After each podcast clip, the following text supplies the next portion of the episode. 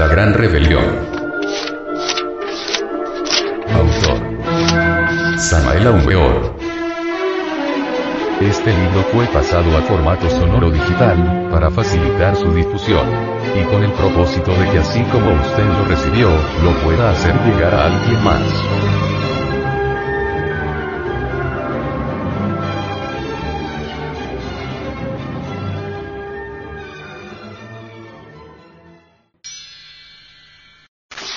Capítulo quinto.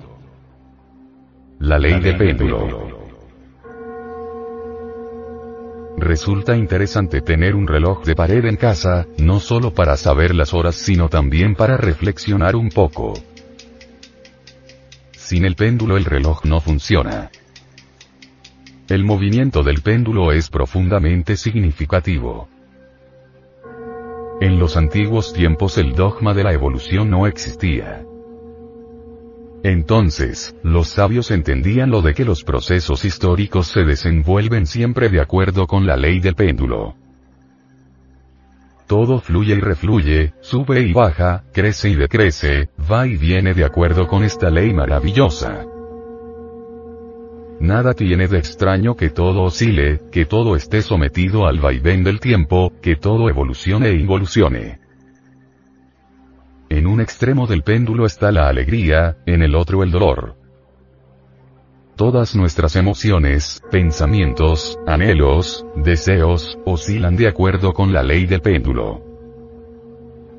Esperanza y desesperación, pesimismo y optimismo, pasión y dolor, triunfo y fracaso, ganancia y pérdida, corresponden ciertamente a los dos extremos del movimiento pendular.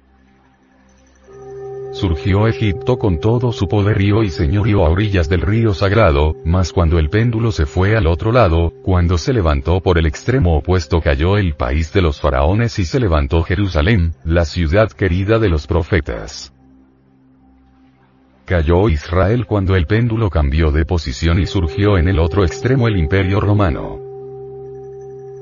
El movimiento pendular levanta ayun de imperios, hace surgir poderosas civilizaciones y luego las destruye, etc. Podemos colocar en el extremo derecho del péndulo las diversas escuelas pseudo-esotéricas y pseudo-ocultistas, religiones y sectas. Podemos colocar en el extremo izquierdo del movimiento pendular a todas las escuelas de tipo materialista, marxista, ateísta, escepticista, etc antítesis del movimiento pendular, cambiantes, sujetas a permutación incesante. El fanático religioso, debido a cualquier acontecimiento insólito o decepción, puede irse al otro extremo del péndulo, convertirse en ateísta, materialista, escéptico. El fanático materialista, ateísta, debido a cualquier hecho inusitado, tal vez un acontecimiento metafísico trascendental, un momento de terror indecible, puede llevarle al extremo opuesto del movimiento pendular y convertirle en un reaccionario religioso insoportable. Ejemplos. Un sacerdote vencido en una polémica por un esoterista, desesperado se tornó incrédulo y materialista. Conocimos el caso de una dama ateísta e incrédula que debido a un hecho metafísico concluyente y definitivo, se convirtió en una exponente magnífica del esoterismo práctico. En nombre de la verdad, debemos declarar que el ateísta materialista verdadero y absoluto, es una farsa, no existe. Ante la proximidad de una muerte inevitable, ante un instante de indecible terror, los enemigos de lo eterno, los materialistas e incrédulos, pasan instantáneamente al otro extremo del péndulo y resultan orando, llorando y clamando con fe infinita y enorme devoción.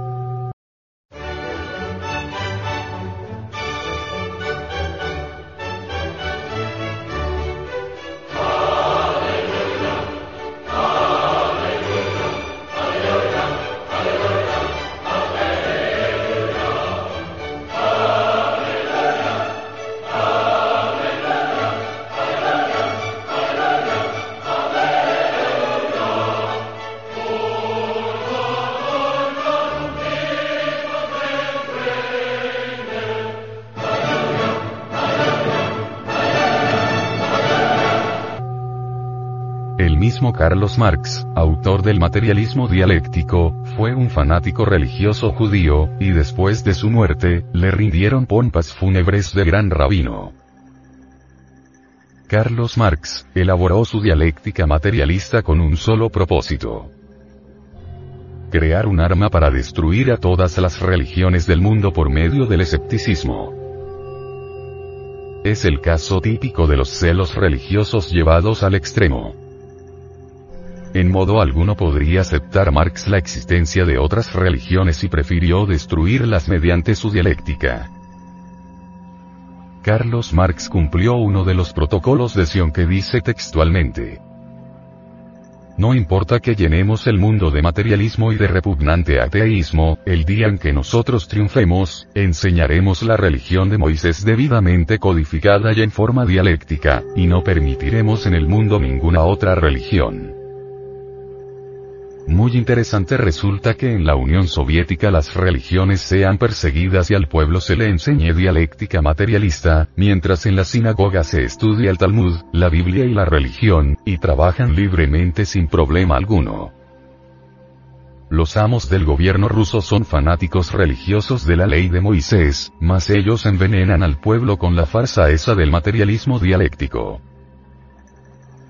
Jamás nos pronunciaríamos contra el pueblo de Israel. Solo estamos declarando contra cierta élite de doble juego que, persiguiendo fines inconfesables, envenena al pueblo con dialéctica materialista, mientras en secreto practica la religión de Moisés. Materialismo y espiritualismo, con toda su secuela de teorías, prejuicios y preconceptos de toda especie, se procesan en la mente de acuerdo con la ley del péndulo y cambian de moda de acuerdo con los tiempos y las costumbres. Espíritu y materia son dos conceptos muy discutibles y espinosos que nadie entiende. Nada sabe la mente sobre el espíritu, nada sabe sobre la materia. Un concepto no es más que eso, un concepto. La realidad no es un concepto aunque la mente puede forjarse muchos conceptos sobre la realidad. El espíritu es el espíritu, el ser, y solo a sí mismo puede conocerse. Escrito está. El ser es el ser y la razón de ser es el mismo ser. Los fanáticos del dios materia, los científicos del materialismo dialéctico son empíricos y absurdos en un ciento por ciento. Hablan sobre materia con una autosuficiencia deslumbrante y estúpida, cuando en realidad nada saben sobre la misma. ¿Qué es materia? ¿Cuál de estos tontos científicos lo sabe? La tan cacareada materia es también un concepto demasiado discutible y bastante espinoso. ¿Cuál es la materia? El algodón, el hierro, la carne, el almidón, una piedra, el cobre, una nube o qué. Decir que todo es materia sería tan empírico y absurdo como asegurar que todo el organismo humano es un hígado, o un corazón o un riñón. Obviamente una cosa es una cosa y otra cosa es otra cosa, cada órgano es diferente y cada sustancia es distinta. Entonces, ¿cuál de todas estas sustancias es la tan cacareada materia? Con los conceptos del péndulo juega mucha gente, pero en realidad los conceptos no son la realidad. La mente solamente conoce formas ilusorias de la naturaleza, pero nada sabe sobre la verdad contenida en tales formas. Las teorías pasan de moda con el tiempo y con los años, y lo que uno aprendió en la escuela resulta que después ya no sirve. Conclusión. Nadie sabe nada. Los conceptos de la extrema derecha o de la extrema izquierda del péndulo pasan como las modas de las mujeres, todos esos son procesos de la mente, cosas que suceden en la superficie del entendimiento, tonterías, vanidades del intelecto. A cualquier disciplina psicológica se le opone otra disciplina, a cualquier proceso psicológico lógicamente estructurado, se le opone otro semejante, y después de todo, ¿qué? Lo real, la verdad, es lo que nos interesa. Mas esto no es cuestión del péndulo, no se encuentra entre el vaivén de las teorías y creencias. La verdad es lo desconocido de instante en instante, de momento en momento. La verdad está en el centro del péndulo, no en la extrema derecha y tampoco en la extrema izquierda. Cuando a Jesús le preguntaron, ¿qué es la verdad? Guardó un profundo silencio. Y cuando al Buda le hicieron la misma pregunta, dio la espalda y se retiró. La verdad no es cuestión de opiniones, ni de teorías, ni de prejuicios de extrema derecha o de extrema izquierda. El concepto que la mente puede forjarse sobre la verdad, jamás es la verdad. La idea que el entendimiento tenga sobre la verdad, nunca es la verdad. La opinión que tengamos sobre la verdad, por muy respetable que aquella sea, en modo alguno es la verdad. Ni las corrientes espiritualistas ni sus oponentes materialistas, pueden conducirnos jamás a la verdad. La verdad es algo que debe ser experimentado en forma directa, como cuando uno mete el dedo en el fuego y se quema, o como cuando uno traga agua y se ahoga. El centro del péndulo está dentro de nosotros mismos, y es allí donde debemos descubrir y experimentar en forma directa lo real, la verdad. Necesitamos autoexplorarnos directamente para autodescubrirnos y conocernos profundamente a sí mismos. La experiencia de la verdad solo adviene cuando hemos eliminado los elementos indeseables que en su conjunto constituyen el mí mismo.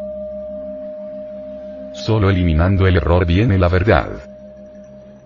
Solo desintegrando el yo mismo, mis errores, mis prejuicios y temores, mis pasiones y deseos, creencias y formicaciones, encastillamientos intelectuales y autosuficiencias de toda especie, adviene a nosotros la experiencia de lo real. La verdad nada tiene que ver con lo que se haya dicho o dejado de decir, con lo que se haya escrito o dejado de escribir, ella solamente adviene a nosotros cuando el mí mismo ha muerto. La mente no puede buscar la verdad porque no la conoce. La mente no puede reconocer la verdad porque jamás la ha conocido. La verdad adviene a nosotros en forma espontánea cuando hemos eliminado todos los elementos indeseables que constituyen el mí mismo, el yo mismo. En tanto la conciencia continúe embotellada entre el yo mismo, no podrá experimentar eso que es lo real, eso que está más allá del cuerpo, de los afectos y de la mente, eso que es la verdad. Cuando el mí mismo queda reducido a polvareda cósmica, la conciencia se libera para despertar definitivamente y experimentar en forma directa la verdad. Con justa razón dijo el gran Kabir Jesús. Conoced la verdad y ella os hará libres. ¿De qué sirve al hombre conocer 50.000 teorías si jamás ha experimentado la verdad? El sistema intelectual de cualquier hombre es muy respetable, mas a cualquier sistema se le opone otro y ni uno ni otro es la verdad. Más vale autoexplorarnos para autoconocernos y experimentar un día en forma directa, lo real, la verdad.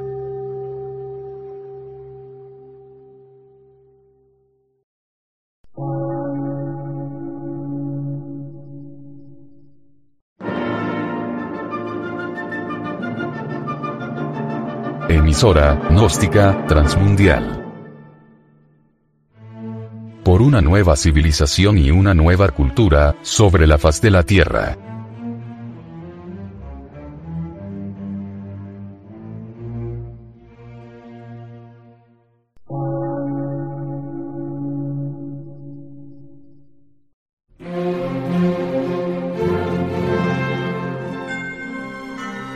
De radiodifusión. Científico, artístico, místico y filosófico. De la Asociación Colombiana de Centros de Estudios Gnósticos, Antropológicos, Psicológicos y Culturales. A. C.